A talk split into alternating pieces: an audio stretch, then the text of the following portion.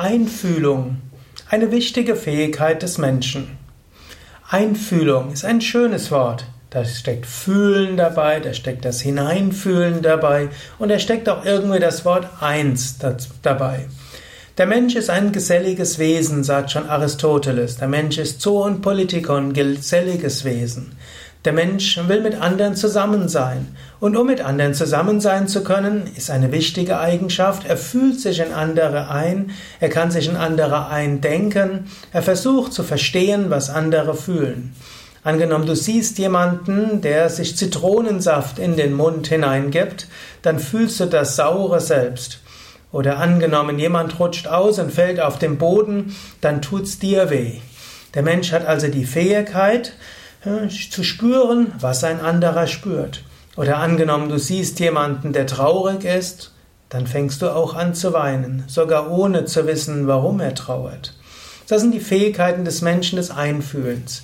Die äh, Hirnphysiologen haben ja sogar die sogenannten Spiegelneurone postuliert und behaupten, im menschlichen Gehirn gäbe es irgendwelche Zellen, deren Aufgabe es ist, so zu reagieren, wie ein anderer reagiert, wenn er etwas sieht. Wenn man also jemand anders beobachtet und dann fühlt man sich in ihn hinein und man spürt was Ähnliches wie der andere. Diese Einfühlung kann natürlich korrekt sein und wie jede Wahrnehmung kann sie auch unkorrekt sein. Man kann auch glauben, dass jemand anders etwas fühlt und denkt, man weiß, was der andere fühlt und denkt. Man kann sich dabei auch täuschen. Deshalb, man sollte öfters mal auch seine Vorstellung von dem, was man fühlt und denkt, was der andere fühlt oder denkt, auch mal hinterfragen und überlegen, stimmt das überhaupt?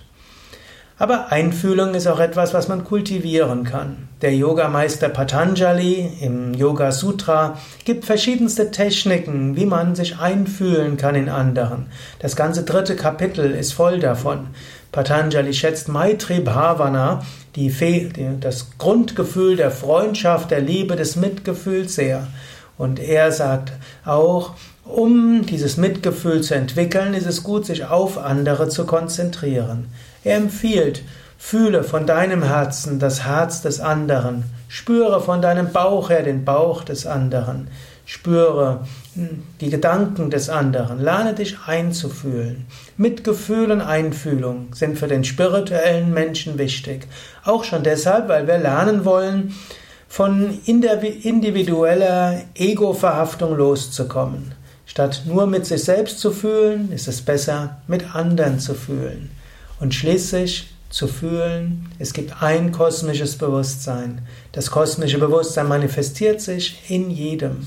Und letztlich, nicht ich bin es, der sich in jemand anders einfühlt, sondern das kosmische Bewusstsein letztlich ist dieses Einfühlen in mich.